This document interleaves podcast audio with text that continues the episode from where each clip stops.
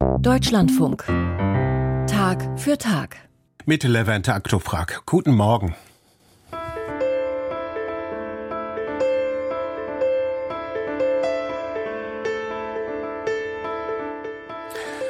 Macht euch die Erde untertan, so steht es im ersten Buch Genesis der Bibel. Ein verhängnisvoller Satz, ein folgenreicher Auftrag Gottes an die Menschen. In der langen Nacht der Weltreligionen im Hamburger Thalia Theater diskutierten Expertinnen und Experten über religiöse Vorstellungen der Naturbeherrschung. Und damit herzlich willkommen zu den Informationen aus Religion und Gesellschaft.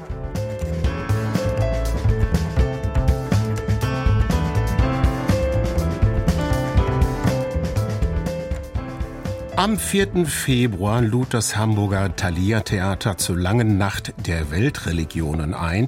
Der Deutschlandfunk ist Kooperationspartner dieser Veranstaltung. Überschrieben war die Nacht mit dem Satz aus der biblischen Schöpfungsgeschichte, macht euch die Erde untertan. Bedeutet er wirklich, die Erde ausbeuten zu dürfen, den Menschen als Krone der Schöpfung zu betrachten, oder ist das nur ein Missverständnis? Zwischen Lesungen und Musik wurden auf einem Podium diese Fragen diskutiert. Sie hören dazu eine römisch-katholische Theologin, eine muslimische Ethikerin und einen atheistischen Historiker. Moderiert hat die Diskussion meine Kollegin Christiane Florin. Bevor sie Ihnen die Diskutierenden vorstellt, zitiert sie verschiedene Bibelübersetzungen der entsprechenden Passage aus dem Buch Genesis. Und Gott segnete sie und sprach zu ihnen, seid fruchtbar und mehret euch und füllet die Erde und machet sie euch untertan, da haben wir das Wort, und herrschet über die Fische im Meer und über die Vögel unter dem Himmel und über alles Getier, das auf Erden kriecht. Das ist aus der Lutherbibel. Dann gibt es aber auch die katholische Einheitsübersetzung.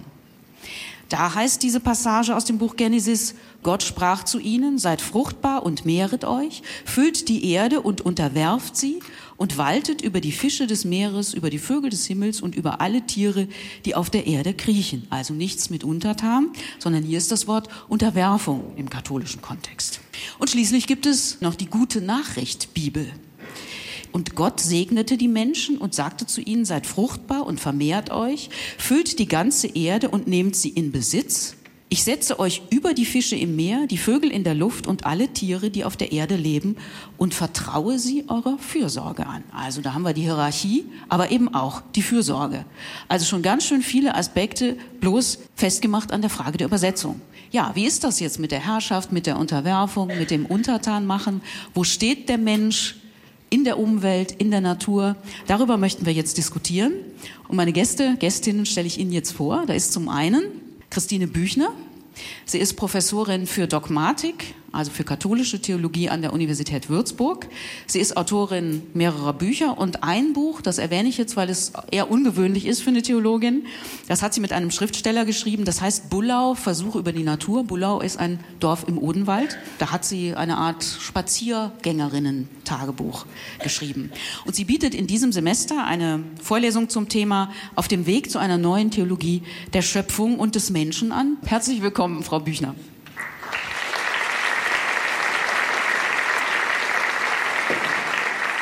An meiner Seite sitzt Asma El Maroufi. Sie ist Professorin für islamische Philosophie am Zentrum für islamische Theologie an der Universität Münster. Und ihre Dissertation trägt den Titel Ethik des Mitseins, Grundzüge einer islamischen Tierethik. Sie beteiligt sich an der Debatte über Klimagerechtigkeit, Tierethik oder Ethik überhaupt und Feminismus. Und sie hat einen Blog namens Green Nukum. Ich hoffe, ich spreche das richtig aus. Das bedeutet so viel wie euer Grün. Herzlich willkommen, Frau Elmar Rufi.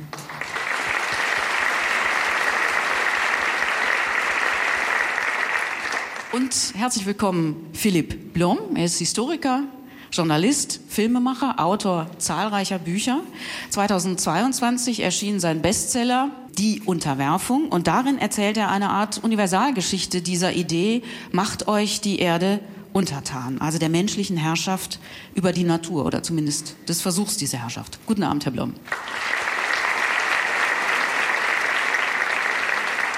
Frau Elmar Ruffi, ich habe in einem Interview mit Ihnen gehört, dass die Beschäftigung mit Tierethik auch mit Ihrer Katze zu tun hat.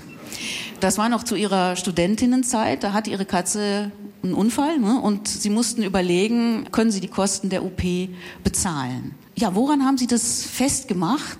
Wie viel ist das Tier wert? Und spielte da auch Religion eine Rolle bei Ihren Erwägungen? Ja, schön, dass Sie mit dieser Geschichte äh, beginnen. Ähm, in der Tat, das war so der Beginn der Frage für mich nach Tierethik. Denn in der Tat, wenn man jemanden liebt, und eine Katze habe ich sehr geliebt, fragt man nicht nach Zahlen. Aber der Tierarzt hat nach Zahlen gefragt. Und für mich als Studentin waren damals die 4.000, 5.000 Euro sehr viel Geld. Und als ich dann mit meinen Freundinnen und auch Familie darüber sprach, wie ich das Geld zusammenbekommen soll, kam ganz schnell auch vereinzelt die Aussage, wäre es nicht besser, sie einschläfern zu lassen? So viele Menschen auf der Welt wäre geholfen mit diesem Geld. Und da hatte ich mir als Philosophin damals die Frage, wie, wie gehe ich denn damit um? Wie viel ist ein Tier Leben wert? Und als ich damals mit meinem Professor für islamische Philosophie darüber sprach, sagte er, dass es in der islamischen Theologie durchaus Schätze gibt, die uns behilflich sein können, aus einer islamischen, muslimischen Perspektive zumindest einen Blick auf diese Frage zu werfen. Aber diese Schätze sind noch nicht im deutschsprachigen Raum angekommen. Und wie war die Antwort? Haben Sie die OP bezahlt? Ich habe die OP bezahlt, aber die Antwort habe ich bisher noch nicht gänzlich gefunden. Was ich gefunden habe, ist die Antwort darauf, dass es ähm, diese Abwägungsmöglichkeit nicht gibt, wenn es um diese Fragen nach Leid geht. Also wenn es um Leid geht, geht es darum, Leid zu minimieren und nicht nach den Zahlen zu fragen. Gibt es eigentlich im Koran auch einen entsprechenden Auftrag, wie wachset und mehret euch, macht euch die Erde untertan? Nicht in dieser Art und Weise. Wir hatten das gerade ähm, gehört. Das ist die, also die, Beauftragung des Menschen, Beauftragter auf der Erde zu sein. Khalif ist der arabische Begriff. Aber dieser Begriff wurde in der islamischen Geistesgeschichte unterschiedlich gedeutet. Mal war das dann im Sinne des macht euch die Welt untertan, mal war es eben in der islamischen Mystik vor allem, seid vor allem eins, verantwortlich. Also es ist genau diese Spannung vorhin, äh, die auch schon in diesen verschiedenen Übersetzungen, das Absolut. Gärtnern, die Verantwortung und die Beherrschung. Absolut. Aber es gibt beides. Absolut. Also in der Deutung gibt es eben beides. Frau Büchner, im Text zu Ihrer Vorlesung steht, die Theologie versteht alles Leben als Schöpfung Gottes, war aber lange Zeit ausschließlich auf den Menschen als Partner Gottes konzentriert. Und angesichts von Klimawandel, Ausbeutung der Natur, müsse sich daran jetzt etwas ändern. Wie war es früher und wie könnte es werden? Gute Frage. Es ist so, dass die Theologie den Menschen tatsächlich ja als herausgehobenen Ansprechpartner, Ansprechpartnerin Gottes lange Zeit gesehen hat und es auch weiterhin tut. Nicht zu Unrecht. Also wir haben ja diese Texte gehört, auch äh, eben vom Anfang. Der Mensch ist hervorgehoben. Er ist zwar Teil der Schöpfung, aber auch besonders hervorgehoben als Ebenbild Gottes. Diese Herausgehobenheit hat dazu geführt, dass der Mensch sich sozusagen eigentlich die ganze Zeit theologisch mit sich selbst beschäftigt hat. Ja, dass etwas anderes gar nicht in den Blick kam. Eigentlich erst mit dem Aufkommen von feministischen Theologien, ökologischen Theologien im letzten Jahrhundert hat sich diese Sicht erweitert. Also die amerikanische Theologin Sally McFake etwa hat irgendwann mal gesagt, äh, wir müssen davon wegkommen, dass wir die Natur, also alles, was uns um uns herum ist, sozusagen nur als Bühne wahrnehmen, auf dem sozusagen die Begegnung zwischen Gott und Mensch stattfindet. Ja. Aber das haben wir halt lange Zeit sehr, sehr selbstverständlich gemacht. Wir beginnen den Blick natürlich auch jetzt erst zu verändern, weil wir sehen, dass es auch für uns schwierig ist und schwierig wird, diese Sicht. Ja. Also deswegen, es muss sich ändern, natürlich. Und wenn man in, in die biblischen Texte guckt, dann findet man natürlich auch, wenn man darauf achtet, anderes also da, da wartet die ganze Schöpfung auf Erlösung. Da schließt äh, Gott auch einen Bund mit den Tieren und so weiter. Mhm. Also das ist gar nicht so, aber unser Blick war in dieser Weise halt sehr, sehr verengt. Sie haben in dem eben erwähnten Buch, das Sie zusammen mit Andreas Meyer, dem Schriftsteller, geschrieben haben, so einen Satz, der ist auch in Feuilletons häufiger rausgegriffen worden über die Haubenmeise. Den möchte ich mal gerade vorlesen. Sie schreiben da äh, bei diesem Spaziergang, wir haben uns damals in schlechter Stimmung befunden, niedergedrückt, verstört, schwermütig, ohne Freude an uns uns und unserem Weg. Da kam die Haubenmeise und brachte das Glück. Zitat Ende. Ist die Natur für Sie ein Ort der, der Gottesbegegnung und auch des, sagen wir mal, des, einer Art göttlichen Glücks dann, einer, einer Glückserfahrung mit Gott? Ja, also wenn Sie mich ganz persönlich fragen, dann ist es so, dass ich das so erlebe, dass ich oft Spaziergänge tatsächlich so erlebe, dass sie mir den Blick weiten, das Gefühl weiten. Auf der anderen Seite ist natürlich gerade so eine Passage möglicherweise auch schon wieder problematisch, weil natürlich ich da den Vogel oder die Natur anthropomorphisiere, könnte man sagen. Ja? Also ich betrachte ihn so, als seien das auch irgendwie menschliche Wesen. Aber auf der anderen Seite ist die Frage, warum nicht? Warum es nicht so machen? Also äh, mir hilft es. Herr Blum, in Ihrem Buch Die Unterwerfung machen Sie ja ganz klar, dass Religionen vielleicht nicht die Alleinschuldigen sind, aber doch äh, einen großen Anteil der Schuld daran haben, dass es um die Erde so bestellt ist, wie es jetzt bestellt ist. Was genau ist da der Punkt? Wir haben jetzt gehört, es ist eigentlich ambivalent, aber wenn man Ihnen folgt, hat sich doch ein Strang durchgesetzt. Ja, ich glaube, das ist so. Also ich bin, wie einer der heiligen Texte vorher sagte, der Ungläubigen einer. Nein, es sind nicht die Religionen, die schuld sind. Religionen sind Geschichten, die sich Menschen über die Welt erzählt haben, aus ihrem eigenen damaligen kulturellen Kontext heraus. Und Menschen haben sich damals als beherrschend begriffen. Eine dieser Herrschaftsgeschichten fing an in Babylonien, also in Westasien, wurde von den damals exilierten Juden aufgegriffen und dann über die Christianisierung nach Europa gebracht und über den Imperialismus dann auf die ganze Welt verbreitet. Und diese Ideologie ist oder diese Idee ist ganz besonders aggressiv in der Unterwerfung der Welt. Es gibt in der Bibel auch sehr schöne Stellen über Verantwortlichkeit, Harmonie mit der Natur. Aber was Gott am Anfang Adam und Eva sagt, ist, und die gute Nachricht ist eine schöne Nachricht, aber leider eine falsche Übersetzung. Denn das Verb, was Gott gebraucht, ist wachipsuha. Und dieses Verb ist ein ganz besonders gewalttätiges Verb. Da geht es um Unterwerfung, da geht es darum, den Kopf auf den Hals des Unterworfenen zu setzen, da geht es darum, zu vergewaltigen. Und das ist kein freundliches Wort. Also, also es ist auch kein Missverständnis, wenn man Nein, so aber es gibt natürlich unterschiedliche biblische Traditionen, die zusammengefasst wurden in ein Dokument. Und so kamen auch unterschiedliche Ansätze zur Natur in dieses Dokument. Prozent. Aber doch das erste Mal, dass das auftritt, das Verhältnis zwischen Mensch und Natur, ist eindeutig ein Herrschaftsverhältnis. Was raten Sie denn? Wie sollte sich christliche Theologie verändern? Wie sollte sich islamische Theologie verändern, dass dieses Unterwerfungsnarrativ gebrochen wird? Ehrlich gesagt, das finde ich ein bisschen vermessen. Das ist auch nicht mein Problem. Das ist der Sinn des Abends hier. Ja, ähm, das ist auch nicht mein Problem, zu, äh, Religionen zu raten, wie sie mit diesen Narrationen umgehen können. Wir, wir sehen, dass sich die Religionen massiv verändern, dass es jetzt auch grüne Theologie gibt, feministische Theologie gibt. Ich kann das nur mit Interesse zur Kenntnis nehmen. Meine Frage ist sozusagen, wo ich mit Ihnen beiden nicht übereinstimme, ist die Annahme, auf der das Ganze beruht, nämlich, dass es einen Gott gibt, der das alles so wollte. Das ist jetzt natürlich der springende Punkt. Ein Gott, der das so wollte. Also, aber Sie wollten schon was sagen. Ja, äh, ich wollte erst noch mal auf dieses äh, grundlegende Verhältnis äh, von Schöpfung und Mensch am Anfang der Bibel eingehen, weil Sie sagen, das ist so ganz stark da. Das ist natürlich richtig. Man hat in den 70er Jahren versucht, das dann sozusagen zu entschärfen. Aber es gibt ja im Anschluss noch die zweite Schöpfungserzählung. Und da heißt es, Gott setzt den Menschen in den Garten Eden, damit er ihn bebaue und behüte und so. Ne? Also damit also habe ich dann schon meine Probleme, dass es auf einmal zwei Geschichten gibt und die genau. sind unterschiedlich voneinander und trotzdem beide wahr. Ja, aber das, das ist ja das Tolle an, an der, ja, dass sie sich gegenseitig äh, auch korrigieren. Ne? das ist ja ganz, ganz schön, dass wir plötzlich, wenn wir jetzt sehen, so geht es nicht, wie wir es bisher interpretiert haben, dass wir dann Texte finden, in diesem Reichtum, die uns helfen, es anders zu sehen. Ich verspreche, dass ich jetzt nicht zu oft dazwischen schieße, aber warum müssen sich Texte, die mit unendlicher Weisheit, absoluter Weisheit geschrieben sind, gegenseitig korrigieren?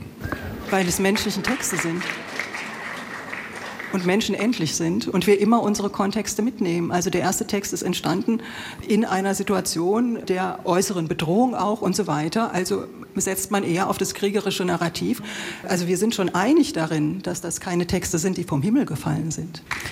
Ich sagte mal ein Theologe als Antwort auf die Frage, Fundamentalisten dürfen in der Bibel nicht umblättern. Die Erwartung, dass da alles so drin steht und dass das alles in sich geschlossen ist, ist vielleicht etwas ähm, überzogen. Frau Elmar Rufi, um mal eine ganz praktische Frage zu stellen. Sie schreiben zum Beispiel in Ihrem Blog zum Ramadan, liebe Leute, werft ausgerechnet im Ramadan nicht so viele Lebensmittel weg. Und das begründen Sie ja mit Ihrem Glauben, mit Ihrem Verständnis des Islam. Wie sind da die Reaktionen, wenn Sie sowas schreiben? Ich verstehe mich als auf der einen Seite als Wissenschaftlerin, auf der anderen Seite ist es mir aber wichtig, transdisziplinär vorzugehen und zu überlegen, wie schaffe ich das, was ich so vor in meinem Büro vor mich her schreibe, mit Steuergeldern finanziert, auch äh, zugänglich zu machen. Mhm. Das habe ich damals, den Blog gibt es leider nicht mehr, versucht, konkrete, konkrete Zugänge zu machen. Und dazu gehört zum Beispiel zu sagen, wie schaffen wir es, eine Bewusstseinsveränderung vorzunehmen und eben uns zu fragen, binnentheologisch, wie wir Texte anders lesen können oder wieder neu beleben können. Und die, Zugänge, die ähm, Reaktionen sind unterschiedlich, wie sie generell in der Gesamtgesellschaft auch unterschiedlich sind. Also wir haben hier intergenerationale Konflikte, also die, klassisch die Großmutter, die sagt, was wollt ihr uns über Nachhaltigkeit erzählen? Wir waren schon, bevor ihr das überhaupt äh, wusstet, was das Wort bedeutet. Und wir haben junge Menschen, die sagen, wir haben Angst um unsere Zukunft. Und gerade vielleicht spannend, muslimische Menschen, gerade im hiesigen Kontext, sind ja häufig doppelt betroffen, insofern sie Ursprünge haben, Wurzeln in Ländern, denkt man Bangladesch, Pakistan, Indien, die besonders stark aktu aktuell vom Klimawandel zum Beispiel betroffen sind. Das heißt, die Ängste sind dann doppelt geprägt. Das heißt, entsprechend finden wir da eine, eine ganz starke Bewusstseinsänderung und entsprechend auch ein Interesse daran, das mit ihrer religiösen Motivation zusammenzubringen. Wenn ich Sie richtig verstanden habe, ist es auch bei Ihnen so, dass Sie eine tradierte Erfahrung überwinden müssen oder dass sie gegen etwas anschreiben, dass auch sie dagegen anschreiben, dass man mit der Natur machen kann, was man will. Genau, wir haben immerhin das Problem nicht, dass es diesen Begriff des Untertanmachens mhm. oder dergleichen gibt. Was es gibt, sind durchaus Interpretationen, die sich über die Jahrzehnte bewährt haben. Die sind teilweise zutiefst anthropozentrisch, als auch androzentrisch, also sehr stark im Sinne des Mannes verfasst. Und diese Narration gilt es zu dekonstruieren. Und deshalb mhm. plädiere ich seit Jahren dafür zu sagen, lasst uns die Schöpfungsromantizismen überwinden. Es gibt schöne Aspekte innerhalb der Texte, die wir wieder stark machen können, aber wir haben eben auch eine ganz starke anthropozentrische tantrische Tradition, die gilt es zu dekonstruieren. Wenn wir es schaffen, diese Narrationen kritisch zu betrachten und zu fragen, an welchen Stellen problematische Perspektiven hinzugedichtet, hinzugebracht und die auch immer wurden, können wir in einem nächsten Schritt überlegen, wie wir konstruktiv mit diesen Texten für die Jetztzeit arbeiten können. Mhm.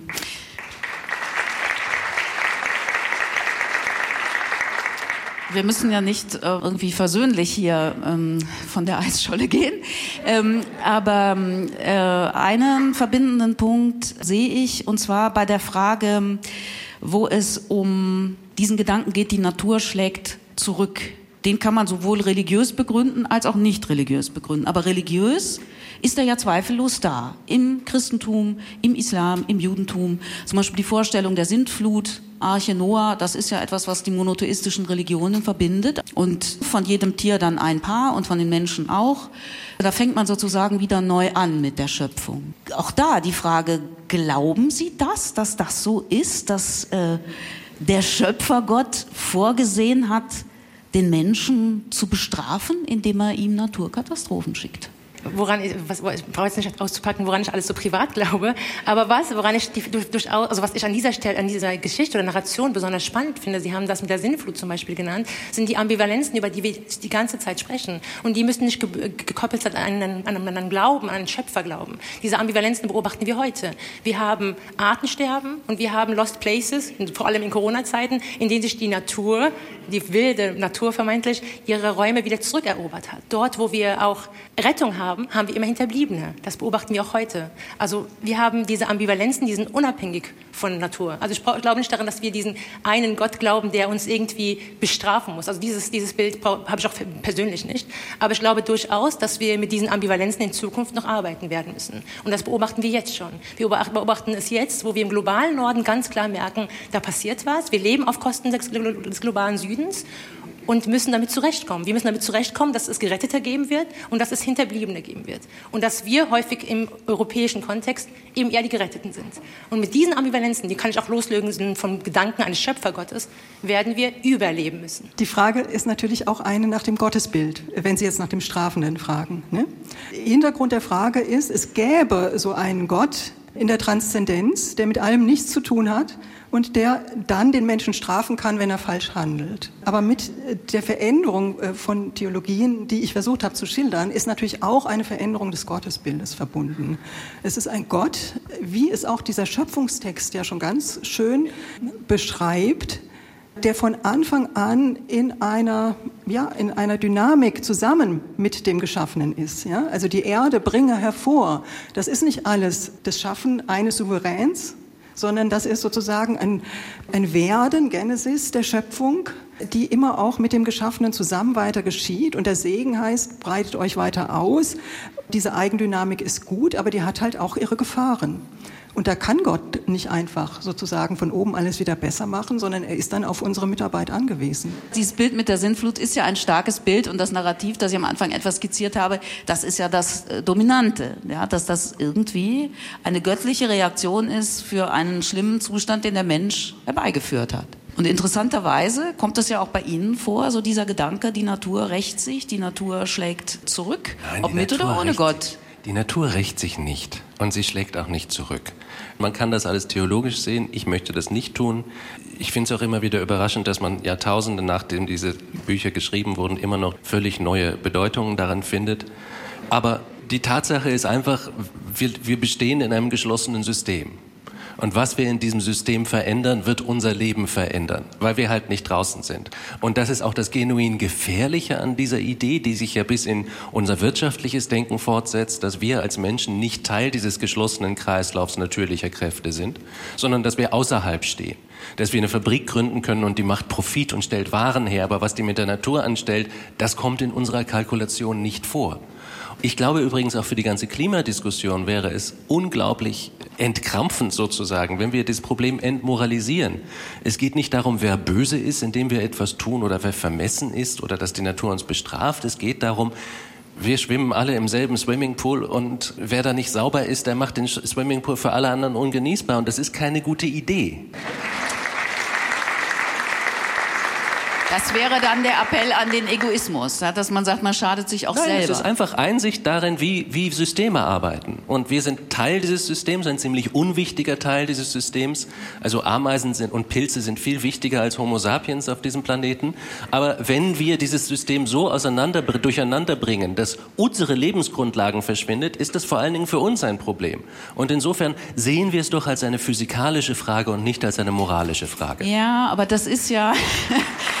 äh, müssen auch jetzt zum Ende kommen, aber äh, nochmal die, die letzte Runde. Religionen erfüllen ein Bedürfnis des Menschen und es reicht ja eben nicht. Die Geschichten hätten sich ja nicht über Jahrtausende gehalten, wenn nicht Menschen etwas damit verbinden würden. Nein. So, also kann man nicht auch Kräfte in den Religionen mobilisieren, die aus dieser anderen Lesart resultieren? Selbstverständlich. Also es geht darum, dass wir überraschende Alliierte finden, um gemeinsam etwas vor, vor, vor, voranzubringen, was existenziell wichtig ist. Wenn das Menschen sind, die ihren Lebenssinn aus ihrer religiösen Tradition bekommen oder wenn das Menschen sind, die ihren Lebensbegriff aus der Wissenschaft oder vielleicht auch aus einem Profitgedanken bekommen, ist es mir völlig egal, solange wir alle gemeinsam an einem Strick ziehen können. Ja, und ich würde das genauso bestätigen. Also ich würde behaupten, dass wir ein globales Problem nicht lösen können, wenn wir eben es nicht auch global angehen und dabei unterschiedliche Motivationen und dergleichen zusammenbringen, um gemeinsam sich des Themas anzunehmen. Und doch muss ich sagen, wenn Sie sagen, wir sitzen im gleichen Boot, oder das würde ich übrigens nicht behaupten, also wir sitzen vielleicht, wie hat das mal Greta Thunberg oder ähnliches gesagt, wir, sitzen, wir sind im gleichen äh, Gewitter ausgesetzt, aber sitzen in unterschiedlichen Booten, weil wir unterschiedlich betroffen sind. Aber wir sitzen auf jeden Fall irgendwie in diesem Pool in unterschiedlichen Stellen. Und das hat trotzdem einen moralischen Charakter, wenn wir sagen, wir sollen doch nicht darin urinieren zum Beispiel, hat es ja doch wieder diese Note von, es wäre besser, es nicht zu tun. Also befinden wir uns doch nicht nur im Physikalischen, sondern irgendwo scheint ja doch eine moralische Komponente gegeben zu sein. Macht euch die Erde untertan. Sie hörten eine Podiumsdiskussion von der langen Nacht der Weltreligionen im Hamburger Thalia Theater. Es moderierte Christiane Florin vom Deutschlandfunk. Es diskutierten die römisch-katholische Theologin Christiane Büchner, die muslimische Ethikerin Asma El-Maroufi und der Historiker und Buchautor Philipp Blom. Und damit gehen für heute die Informationen aus Religion und Gesellschaft zu Ende. Die Redaktion hatte Andreas Mein und am Mikrofon verabschiedet sich Levent Aktoprak. Ich wünsche Ihnen noch einen schönen Tag. Hier bei uns geht es jetzt weiter mit Nachrichten und danach folgt die Sendung Kontrovers mit dem Kollegen Christoph Heinemann.